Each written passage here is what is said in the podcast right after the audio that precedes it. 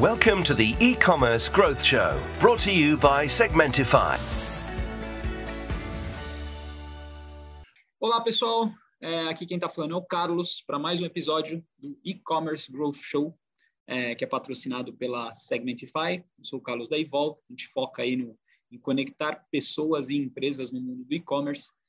E hoje eu estou com o prazer de entrevistar o Diego Sampaio. Ele é o CEO e fundador da Company Combo, é, e GlobalFi. A gente vai falar das duas empresas e, e da, da, também da, da, acho que no foco da GlobalFi.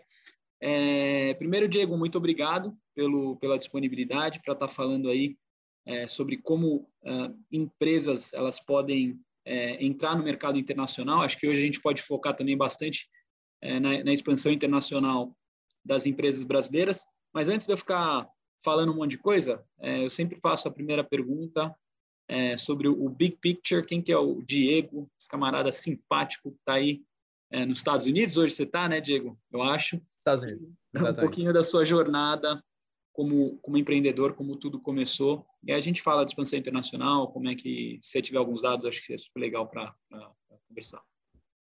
Combinado, Carlos. Bom, em primeiro lugar, muito obrigado pela oportunidade de estar aqui. Uh, sempre uma satisfação. Uh, bom, então, como eu sou Diego Sampaio, sou brasileiro de Curitiba, uh, sou né, já tive outros negócios nos últimos, nos, nos, últimos 20 anos. E em 2014, eu comecei um processo de mudança para os Estados Unidos. Né? E um dos grandes motivos, uh, uh, um dos grandes objetivos era poder viver um pouco mais uma experiência global. Né? Então, no Brasil, com startups, mercado de tecnologia, poxa, sempre muito relacionado a mercado global. Falei, poxa, eu quero viver isso no, no dia a dia. Né? E quando eu vim para cá, eu percebi que, assim como eu, existiam muitos empresários naquele momento brasileiros que enxergavam nos Estados Unidos uma possibilidade para entrar no mercado global. E foi dali que a gente que, que surgiu a ideia da Company Combo. Né? Então, na Company Combo, o que a gente faz é ajudar a é, prover informação e ferramentas né, para que empresários de outros países consigam estabelecer e desenvolver uma operação aqui no, nos Estados Unidos. Então, vai desde o processo de abertura da empresa, questão contábil, fiscal, uh, presença física, né, com endereço virtual, e para aquelas empresas de e-commerce, que é o nosso assunto, uh, hoje aqui a gente fornece o serviço de e-commerce fulfillment, né, a logística para toda essa toda essa operação de, de e-commerce. E o que a gente faz é permitir que empresários então estabeleçam a operação aqui sem ter todos aqueles custos altos de uh, estrutura, né? Então você consegue fazer tudo remotamente com uma estrutura compartilhada. Super. Então, assim, é, é, lá, na, lá na página da Company Combo, é, vocês dizem assim: ajudamos empresários e empreendedores a serem globais. Então, acho que é legal a gente começar por aí. É, você criou a Company Combo para resolver um problema pessoal, que eu entendi, né? Primeiro, você percebeu que tinha um desafio. Vou te contar uma historinha breve. Eu fiz a expansão, o caminho contrário, de empresas dinamarquesas é, entrarem no Brasil. E, cara, é, nos Estados Unidos eu não sei, vocês têm outros desafios aí como o scoring de cartão de crédito, né? Tem, tem outras questões. Mas aqui também o bicho pega, tem abertura de empresa, você precisa, não que você precisa ter um, um brasileiro, mas você tem que ter um advogado, ter a figura do brasileiro facilita muito. Nos Estados Unidos, como é que é esse processo de expansão internacional? A gente vai falar dos Estados Unidos, eu acho que é, os Estados Unidos é muito um gateway, né, para outras outros é. países. Então, comenta um pouquinho dos, dos principais é, desafios, Diego, é, os desafios típicos que o empreendedor claro. passa para expandir internacionalmente. Se puder ser mais granular, mais específico, acho que é muito legal.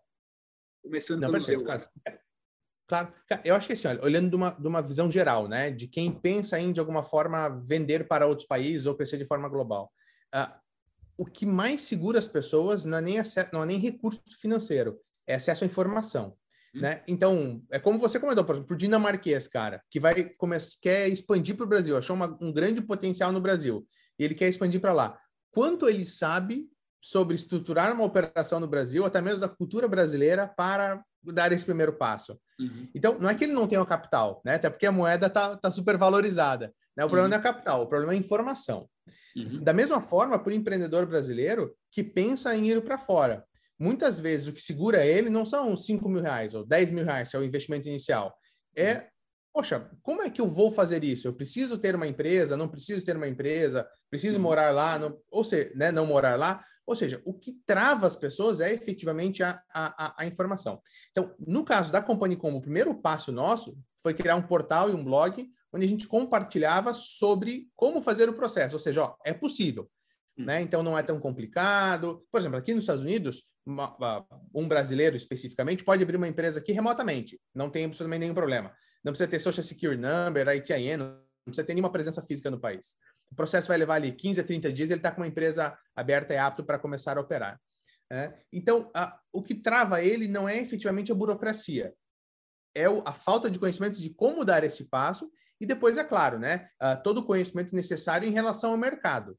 Então, como que você vai fazer o approach para o teu consumidor, quais vão ser os principais canais de distribuição, como vai funcionar a logística interna e assim por diante. E, de qualquer forma, um ponto que leva muitas pessoas do mundo inteiro, na verdade, olharem para os Estados Unidos é, obviamente, tamanho de mercado consumidor, né? Então, maior mercado consumidor do mundo, mais de 250 milhões de consumidores online. Então, o mercado doméstico americano é muito grande, mas ele também ele é também uma porta de entrada, né? Um gateway para outros mercados. Então, nós temos cases de clientes que começaram a vender, exportar do Brasil, por exemplo, para os Estados Unidos, e aí come, começaram a perceber de, demanda desses produtos em outros países da Europa, e aí, no segundo passo, é estruturar uma operação, mesmo que remotamente, na Europa, por exemplo. Né? Uh, e os Estados Unidos tem uma cultura muito forte, né? Então, o brasileiro conhece um pouquinho, pelo menos, da cultura americana. Então, é mais fácil para sentir-se confortável em dar um primeiro passo por uma cultura onde ele tem proximidade do que uma cultura completamente diferente, como, sei lá, uma cultura indiana, por exemplo, ou uma cultura até mesmo dinamarquesa, né? Uhum. Legal. Você falou que então o acesso à, informação, acho que uma informação consolidada, o conhecimento aí consolidado, eu concordo, de, de, de uma forma rápida. Agora, é, no caso do, do pessoal que é do, vamos chamar o varejista, o, o, o produtor, né? O cara que quer é, começar a exportar, se você pudesse falar, porque existem mitos, né, cara? Ah, você pode abrir a empresa é, em um dia, mas o desafio real desse cara qual que vai ser? Vai ser a logística, né? Vai ser o que, que, que você vê assim de, de primeiro vamos falar dos desafios específicos além da, da, da informação e depois é, a gente fala dos mitos também. Acho que é legal tocar. Cara, eu, eu acho que o maior desafio não está em nada operacional. Então, o maior desafio não é a abertura da empresa, não é a logística, não são os impostos, não é o atendimento ao consumidor. O maior desafio está em adaptar o produto para o mercado e entender o mercado consumidor. Então, é marketing. O maior desafio, na verdade, é marketing. Uhum. Por quê? Porque para todas as outras soluções, né, para todas as outras, perdão, para todos os outros desafios, já existe uma solução, como a própria da Company Combo e diversas, diversas outras empresas, que estão ali para suprir aquela demanda. Né? Então, por exemplo, a gente trabalha com clientes que vendem uh, pequenos produtos, como uma joia, produtos um pouquinho maiores, como um biquíni, por exemplo, ou um equipamento eletrônico, até clientes grandes, que vendem móveis. Né? E a gente consegue prover a estrutura logística para eles sem nenhum problema, ou seja, eles não têm nenhum funcionário nos Estados Unidos e eles estão enviando centenas, milhares de pedidos todos os meses sem nenhum problema. Beleza, então parte logística não é um problema. Qual é o problema? É, poxa, se eu vou vender um móvel, por exemplo, né? O meu manual está adequado à cultura americana? O design do meu móvel bate com cultura americana? Né? É, é, quais são os canais de marketing que eu vou ter que vender e como que eu vou me comunicar com o consumidor em cada um desses canais de marketing? O consumidor americano é diferente do consumidor brasileiro, que é diferente do consumidor europeu, por exemplo. Então, grande parte dos desafios é, estão na questão de relacionamento com o mercado, né? entender o mercado e nas questões uh, uh, de marketing. Para todo o restante, existem soluções que são financeiramente acessíveis e que vão conseguir tranquilamente fazer o, o bypass, né? Ali é te ajudar a, a, a, a passar por cima desses, desses, desses desafios. Mesmo na questão de marketing, por exemplo, uh, existem várias empresas que algumas são parceiras da Company Combo, que indicam nosso serviço, ou que tem clientes nossos que já trabalham com elas, que estão no mercado justamente, olha, eu já sei como que é o perfil do consumidor e eu consigo adaptar o seu produto para fazer isso. Então, também tem empresas que são especializadas nesse, nesse sentido. Super Mas legal. o que eu percebo, o, o que eu percebo muito é que o perfil do, do, do, empre, do empresário brasileiro, principalmente, né? falando aqui do Brasil, que está vindo para os Estados Unidos, é muito empreendedor hands-on. É o cara que ele ou a equipe dele quer desenvolver o produto.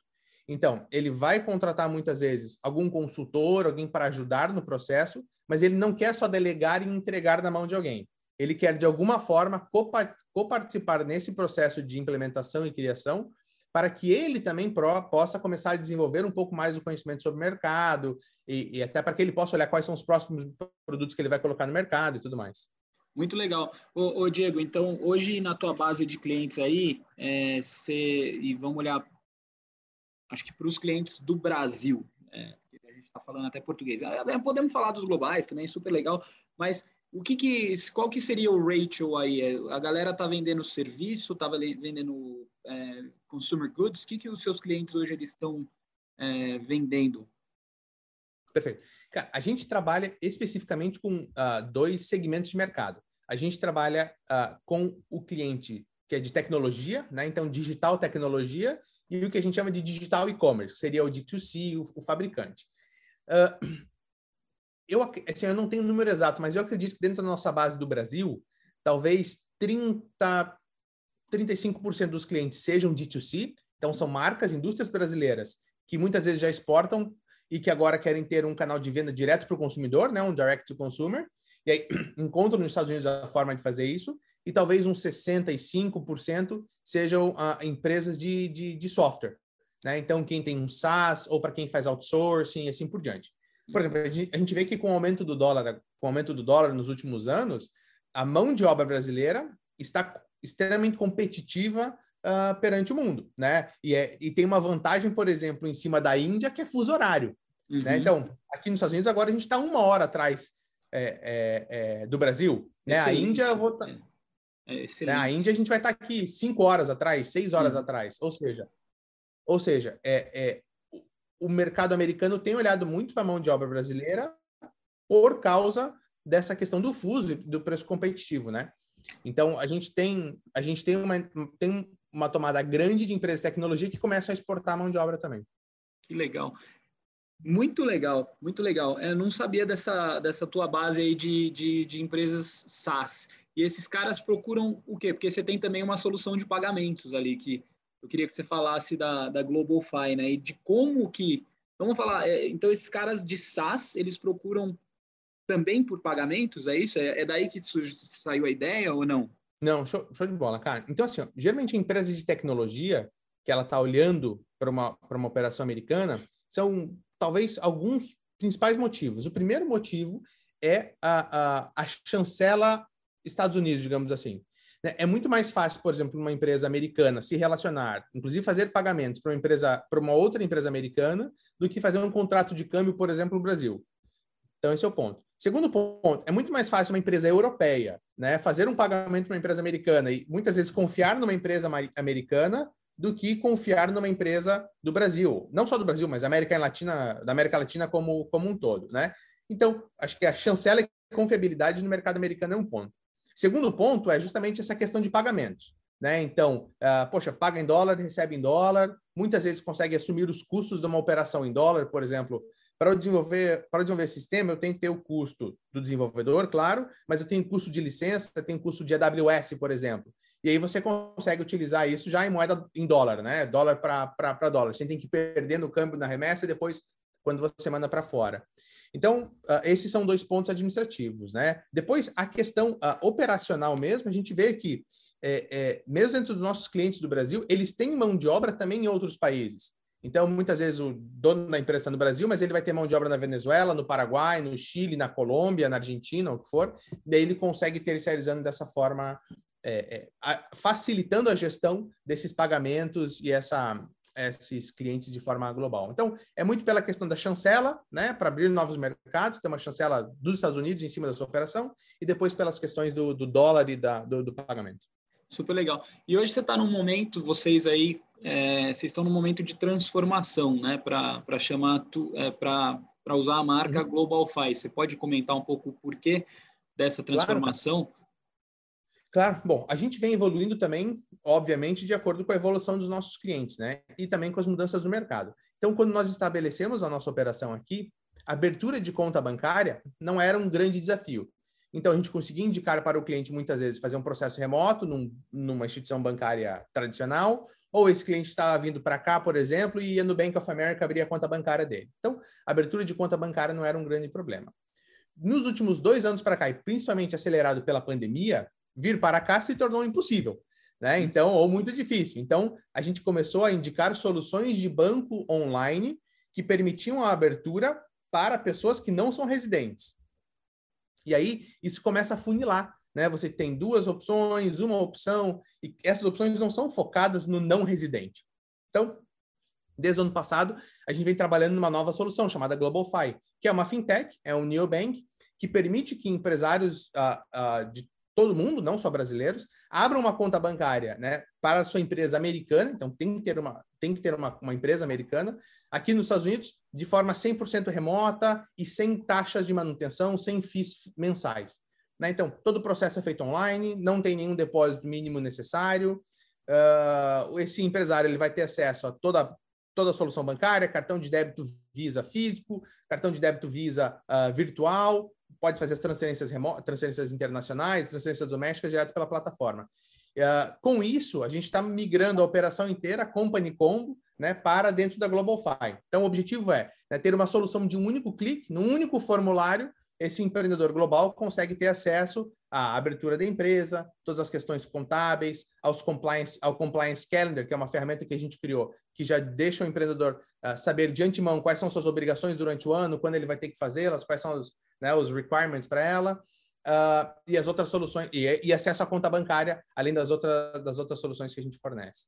Então, uh, e isso vem muito também com o crescimento da Company Como. Então, quando nós começamos em 2015, 100% dos nossos clientes eram brasileiros. Né? Depois, em 2018, a gente entrou no mercado falante de espanhol e agora, em 2021, a gente entrou no mercado falante de inglês. Né? Então, com a evolução também da, da, empresa, a gente vem agregando mais ferramentas, mais soluções para os empresários. E esse mercado é, latino, é, ele é gigante, né? Do, dos falantes de espanhol. Acho que eu vi uma vez uma reportagem sobre sobre o tamanho, de, por causa do, do border aí com o México. Então, tem muita uhum. gente aí nos Estados Unidos. É, só, os mexicanos já é, é, muita coisa, né? E você tem outros países de muitas pessoas que vão para o tal do American Dream e acaba criando empresas, enfim. Que legal que vocês acharam esse nicho. Como é que você vê isso se desenvolvendo para vocês, cara? Cara, eu acho que assim, olha, fazendo um comparativo, por exemplo, com, com a Europa, né? Quando a gente está tá fazendo approach para um cliente que está no Brasil ou que está na América Latina, de uma forma geral, as necessidades são muito parecidas, né? Poxa, eu quero uma economia com uma moeda mais forte, num governo mais estável. Então, por exemplo, a gente começa a ver muito cliente agora da de Honduras e do Chile. Né? Então, o volume de clientes hondurenhos e chilenos aumentando, por quê? porque os países estão agora com uma, uma, presidência mais socialista, então tem preocupações, né? Mesma coisa que passou na Argentina dois anos atrás, com a fechada, com o fechamento do mercado. Ou seja, a América Latina, de forma geral, são países mais instáveis, tanto politicamente como uh, economicamente, né? E aí eles veem os Estados Unidos como sendo um, um porto seguro, uhum. Econo é, né? Uma economia estável, moeda forte, né, aberta ao empreendedorismo global. Então, esse é um dos principais objetivos da, da Latinoamérica em começar uma operação nos Estados Unidos. Já quando a gente vai para a Europa, eles não estão tão preocupados com moeda forte, até porque o euro vale mais do que o dólar. Né? Eles conseguem transacionar tranquilamente de forma global, então os objetivos deles começam a ser outros. Então o objetivo vai ser: olha, eu preciso montar uma empresa nos Estados Unidos porque eu tenho, estou vendendo na Amazon, e aí eu preciso ter, é, eu quero ter uma, uma evolução da minha operação americana, quero montar uma LLC, quero passar a ter uma posição de estoque, não só para vender na Amazon, para vender em outros canais de venda também. Uh, ou então eles vêm como um processo, na verdade, até de expansão é, territorial. Então, poxa, a gente já está bem aqui na Europa, agora eu quero começar a negociar nos Estados Unidos como uma empresa americana mesmo, e não como uma empresa de fora fazendo negócio nos Estados Unidos. São, são perfis de clientes diferentes, né? E, e, e eu acho que o, o, mais legal do que acontece na Company Combo é que uh, a evolução da empresa diz muito com a evolução do mercado também. Quando a gente começou a gravar vídeo falando sobre começar um e-commerce nos Estados Unidos, em 2015, a gente falava assim: olha, o seu concorrente não é mais agora a lojinha do outro lado da rua, ou a lojinha do mesmo bairro. Pô, teu concorrente ele está no mundo inteiro. Né? E agora a gente tem no Brasil que as mai das maiores lojas uh, dos maiores e-commerce brasileiros, uma parte deles são empresas da China, né? Vai ter ali o, o Ali, qual que é o outro? É o, o... Cara, é, eu, eu, eu tenho, me deu um branco, mas um amigo meu me mostrou uma coisa bizarra esses dias de uma empresa chinesa que me que mandou para ele, ele falou, vou fazer um teste. Ele comprou, os caras têm warehouse, já estão com operação aqui no Brasil, e os caras mandaram, acho que era um, um Mentos, que, da, do Rio de Janeiro para São Paulo. Ele pagou 30 centavos. Aí você fala, como? É? Como competir com isso, né? É uma coisa é, maluca. Então, é, então a, a, concorrência, né? Você vê, nesses, nesses cinco, seis anos, ela efetivamente agora o teu concorrente não é mais a Magazine Luiza. Agora você pode vender pela, pela Magazine Luiza. Né? Então o teu concorrente passa a ser lá o Shine, o, o Alibaba, né? o AliExpress, e são, pô, são baita conglomerados que têm bastante capital para queimar ali, né? Uhum. Então é, é, é, interessante vendo essa evolução no mercado e realmente essas quebras das barreiras. Né? Era impensável há cinco anos você imaginar que o AliExpress ou uh, um outro operador uh, de marketplace de e-commerce chinês ia ter a sua própria logística no Brasil. Os caras nunca vão chegar aqui. Pô, chegaram. Uhum. né? Não, então, até porque é operação governamental também, né? então, se você não, se você não começar a olhar para fora, Daqui uhum. a pouco o mercado vai sendo tomado. É isso o mercado vai diminuindo, né? Uhum. É, é de, de, assim, uh, eu escu já escutei várias vezes, vários clientes nossos já falaram sobre isso, que assim, poxa, quando eu chego no, nos Estados Unidos e falo que eu sou uma empresa do Brasil, né, um fornecedor do Brasil, muitas vezes o meu cliente ele fica preocupado. Ele fala assim, poxa, mas por quanto tempo você vai ficar aqui? Uhum. Porque a gente já teve outros fornecedores do Brasil, mas assim que o dólar cai, o cara vai embora. Ele fala, pô, não vou mais olhar para o mercado internacional vou voltar só para o mercado doméstico. Né? Aí, quando o mercado doméstico Brasil retrai, aí ele volta a olhar para exportação. Mas, pô, cada vez que você vai e volta, todo o trabalho que você fez de implementação de mercado, você perde aquilo, né?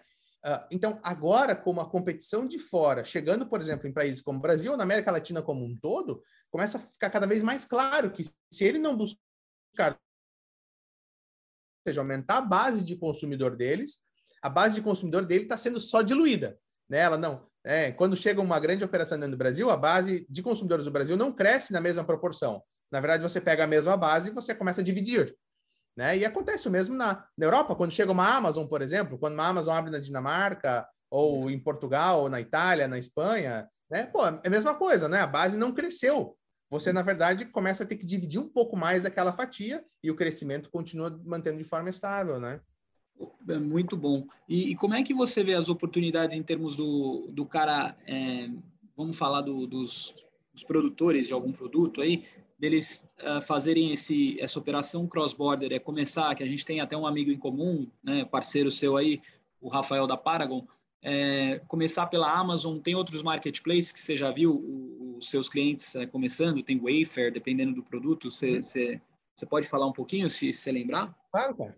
Eu acho que assim, é, uma boa parte dos nossos clientes acabam por começar pela Amazon, pelo tamanho da Amazon, né? Então, a Amazon uhum. é dona de 40%, 45% do varejo online nos Estados Unidos. Então, se você estiver num canal como a Amazon, você abrange um bom, um grande tamanho de mercado e, ao mesmo tempo, você utiliza-se uh, da confiança que eles têm, da, da, confiança que o consumidor tem uh, perante eles, uh, para fazer uma venda. Né? Então, quando você vai comprar na Amazon, não me interessa quem está vendendo, me interessa o produto. Porque uhum. eu sei que se eu não gostar do produto, chegar atrasado, eu vou entrar na Amazon, vou reclamar, vou pegar meu dinheiro de volta e pronto. Então, sim, eu estou resguardado. Então, então a entrada na Amazon é muito.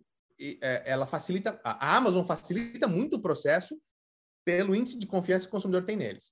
Mas tem outros marketplaces, como por exemplo a Wayfair, que performa e que é especializado em imóveis e decoração, por exemplo, que performa muito melhor do que a Amazon para alguns clientes nossos no segmento de imóveis. Então, eu tenho clientes que vendem na Amazon na Wayfair e vendem muito mais na Wayfair do que na Amazon. Por ser de volta, um marketplace uh, uh, uh, direcionado para móveis. Agora, eu tenho cliente de moda que não performa bem na Amazon, que ele prefere vender pelo Shopify, né, atraindo o cliente dele direto pelo, pelo Instagram, por exemplo, do que vender na Amazon, porque ele tem um produto mais diferenciado, ele ele, ele, ele especificamente, aquela empresa especificamente, tem um bom conhecimento do perfil do cliente, são, são bons de marketing, ou seja, ele tem uma performance muito melhor no Shopify. Então, de forma geral, o que a gente fala para os nossos clientes ou fala para o mercado é que assim, vale a pena tentar um pouquinho de cada, de cada mercado, né? Olhando segmento por segmento até você entender, ele marketplace, marketplace, canal de venda por canal de venda, até que você entenda qual faz mais sentido para a sua operação. A Amazon tem um programa bem legal que é que permite que, por exemplo, uma empresa no Brasil que não tem é, é, empresa nos Estados Unidos venda no marketplace americano através do CNPJ dela no Brasil. Então, pô, isso facilita para caramba esse processo. Que é o mesmo processo. Ele permite que uma empresa americana, que não tem registro, por exemplo, na Europa, venda nos marketplaces da, da Europa. Da, da Europa. Uh, uh, da mesma forma, sem ter que abrir uma empresa lá, sem ter essa burocracia lá. Então, a Amazon, ela está facilitando muito essa questão do cross-border. Né? O global selling dela, que é esse programa, vem crescendo ano após ano. E para cada novo mercado que eles entram, é mais um mercado onde os vendedores da Amazon podem começar a ter os seus produtos sem ter todo um processo burocrático, sem ter que, às vezes, é, é, abrir uma empresa para fazer um rápido teste de mercado. Né? É claro que a evolução é você se estabelecer em cada um dos mercados que fizerem sentido para você, mas você pode ir aos poucos e a Amazon ajuda bastante nisso. Demais. É, vamos fazer um jabá, que eu acho que é bom, mas que eu, vou, é, eu te mandei até a pergunta. É, meu maior aprendizado, cara, é, acho que tem muito a ver com o que você fala aí de morar fora do Brasil e ajudar as empresas, é criar ecossistema. Eu vi muito isso para Vetex. Ah, porque assim, você é uma plataforma, perdão, uma plataforma de e-commerce lá, todo mundo quer chegar no varejista. Só que para chegar no varejista, quando você é estrangeiro, né, você precisa construir a sua reputação. E uhum. é aí que vem o papel da criação do ecossistema. Isso para mim foi um baita insight. É o, o que a gente está fazendo com a Segmentify, com PowerFront e com outros clientes, né? Então, o, o conteúdo ele entra para te chancelar, te dar autoridade para você criar a rede de relacionamento e aí começar a criar o ecossistema. Então, como é que você vê o, o papel da, das empresas, dos empresários, em, entenderem que é, é muito importante criar relacionamento, criar ecossistema, né? E é uma coisa que leva tempo, né? Esse negócio, tudo bem que você pode fazer umas campanhas no Insta ali, mas não é uma coisa transacional. Acho que é muito. O foco tem que ser em criar, no, investir em relacionamento, investir no, na, na criação da, do, desses relacionamentos para focar em comunidade, para aí sim sua empresa começar a ganhar esses referrals que são muito valiosos, né? Então, fala um pouquinho para mim desse, dessa sua visão, como é que você vê a, a importância de se criar, é, das empresas criarem ecossistema e também como a, como a, a tua empresa aí, a, a Company Combo, vem ajudando os caras nisso. Não, legal. Cara, eu acho que assim, olha, é, como, como, como você comentou, né, a, a, a, informação, né, esse compartilhamento de conteúdo, ele traz realmente a chancela, né, e ele faz com que as pessoas confiem no que você, no que você faz. É, é, é de, de, forma geral, a gente tenta entregar bastante conteúdo. A gente tem um curso gratuito sobre e-commerce nos Estados Unidos, que é companycom.com/flix tem acesso a são 40, 50 aulas gravadas falando sobre como começar um negócio aqui, as questões fiscais e logísticas e assim por diante. Então, a gente entrega conteúdo para que o empresário tenha conhecimento. Por outro lado, esse empresário, ele quer ter acesso a pessoas, a consultorias, a empresas que possam ajudá-los, né, é, às vezes a ganhar tempo. Eu falo que sempre que você contrata alguém que já fez aquilo antes, você, na verdade, está comprando tempo. Exatamente. Né? eu vou demorar um ano para aprender a criar um bom produto na Amazon. Pô, quanto que um ano de operação me custa? Quanto que um ano do meu produto parado lá no warehouse me custa? Versus quanto que custa eu contratar alguém para desenvolver um bom e-commerce para mim ou para desenvolver uma, um bom listing na Amazon? É, bom, ah, me custou, sei lá, 5 mil dólares? Pô, ganhei aqui nove meses. Pô, beleza, se paga. Né? Então, eu acho que você contratar é, é, pessoas com conhecimento vai fazer você ganhar tempo na operação. Uh, o nosso papel aqui é, claro, entender quem são essas pessoas que podem ajudar aos nossos clientes, ir atrás deles, estabelecer esse vínculo, criar esse relacionamento, para que a gente possa oferecer uh, uh, não uma solução completa. A gente não tenta oferecer uma solução de marketing. Eu não quero, a gente não, não faz nada disso. Mas poxa, se eu tenho um cliente que precisa ter um auxílio, por exemplo, para fazer um listing na Amazon, eu tenho dois, três parceiros que já trabalharam com clientes nossos, que já entregaram resultados que eu posso indicar, olha, esse cara ele, ele fez, né? E, e assim por, por diante. E, por exemplo, a gente não cobra comissão. né? A gente cria esse vínculo e não fala, oh, se eu te indico um parceiro, você me paga uma comissão. Não, cara, eu quero que você atenda ele bem, dá um descontinho para ele aí, já que eu não estou te cobrando nada, né? Você não teve custo de aquisição, né? Então dá um desconto para ele, faz um bom serviço, que por consequência eu vou crescer aqui, eu vou vender mais aqui também, né? Então eu acho que você criar esses parceiros e encontrando essas, essas, esses, uh, esses profissionais, essas empresas é muito importante. E aquilo, né? É, não existe um líder de mercado, não, não vai ter uma empresa que vai ter 100% do mercado. Então, da mesma forma, gente, nós tentamos nos relacionar até mesmo com pessoas que são concorrentes em determinadas áreas, né? Então, onde há um overlap em algumas áreas, mas porque são complementares. Ou porque tem esse cliente que é do meu perfil que eu não consigo atender. Então, poxa, olha, que não é, perdão, um cliente que não está dentro do meu perfil de atendimento. Fala, cara, aqueles lá eu sei que eles têm um perfil, eles são concorrentes, são, mas eu não vou te atender mesmo, então melhor te botar na mão de alguém que possa te atender bem. Né? Então, eu acho que você prover conteúdo e você ter essas acesso às pessoas, né? buscar criar uma rede de parceiros é muito importante. E sem dúvida alguma, né? uma indicação vale muito mais, te dá é muito mais retorno do que é, é, é, você impactar essa pessoa numa rede social, por exemplo. Né? Uhum, né? Então, acho que o, que o que você faz, uh, uh, o que a gente tenta fazer também de criar esse parceiro, gerar conteúdo é muito importante né? Para que você realmente vá estabelecendo vínculos melhores e vá deixando cada vez mais o empresário seguro em dar o passo. Né? Acho que esse é o principal, o principal ponto. Muito bom. Diego, é, para finalizar, é, cara, a gente está no mundo global, né? Você falou um pouco disso sobre, é, sobre o porquê expandir internacionalmente. Eu queria só pegar o momento bola de cristal aqui e, te perguntar como é que você vê o futuro é, dos negócios e o papel do digital commerce nisso. E dentro dessa pergunta, acho que o Mariano Faria lá da Vetex, ele tem uma coisa muito legal que ele sempre fala que o Brasil e América Latina, vai, vamos, vamos colocar aí é, México, né, é, vão ser os, os provedores de serviço do mundo, é, ou vão estar entre, né? Então, assim como Índia, é, tem uma grande oportunidade é, para o nosso país. Eu acho que tem que investir muito em educação aqui, e tem outras questões, é, mas é uma coisa muito legal que ele coloca. E eu queria ver o seu momento de bola de cristal aí, o, como é que você vê o futuro do, do, dos negócios.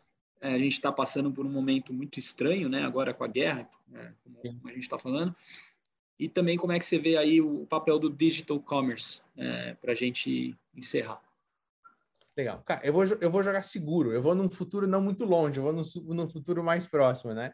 É, uh, eu acho que está provado que o cross-border, né? Então, não só de e-commerce, mas em geral, nessas né? transações globais, uh, hoje em dia são muito possíveis, né?